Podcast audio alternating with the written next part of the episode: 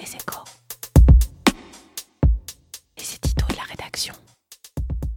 On a beaucoup parlé pendant la vraie fausse trêve de Noël des danseurs de l'opéra, des marins, des pilotes ou des pensionnaires de la comédie française. Et à force de se pencher sur les exceptions, on en a oublié l'essentiel, les modalités d'application du régime universel de retraite pour la très grande majorité des salariés. Ce doit être l'objet des discussions qui s'ouvrent ce mardi rue de Grenelle et qui doivent permettre de rapprocher les points de vue entre l'exécutif et les syndicats, en tout cas ceux qui ne font pas un préalable du retrait de la réforme.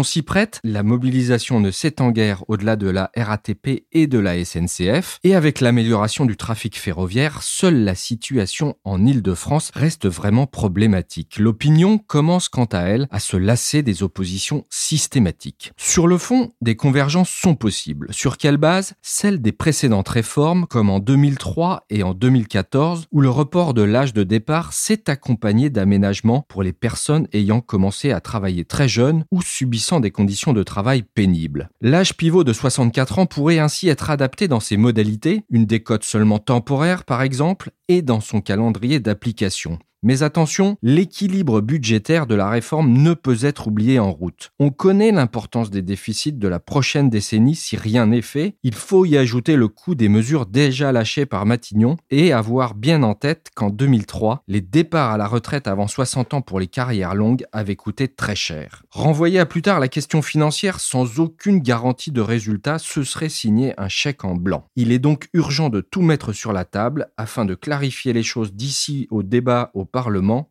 dans deux mois. Un compromis est certes souhaitable, mais pas à n'importe quel prix.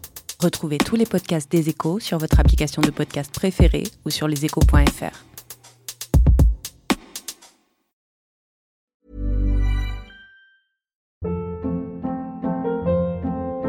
Hold up. What was that? Boring. No flavor. That was as bad as those leftovers you ate all week. Kiki Palmer here, and it's time to say hello to something fresh and guilt-free. Hello Fresh. Jazz up dinner with pecan-crusted chicken or garlic butter shrimp scampi. Now that's music to my mouth. Hello Fresh. Let's get this dinner party started. Discover all the delicious possibilities at hellofresh.com.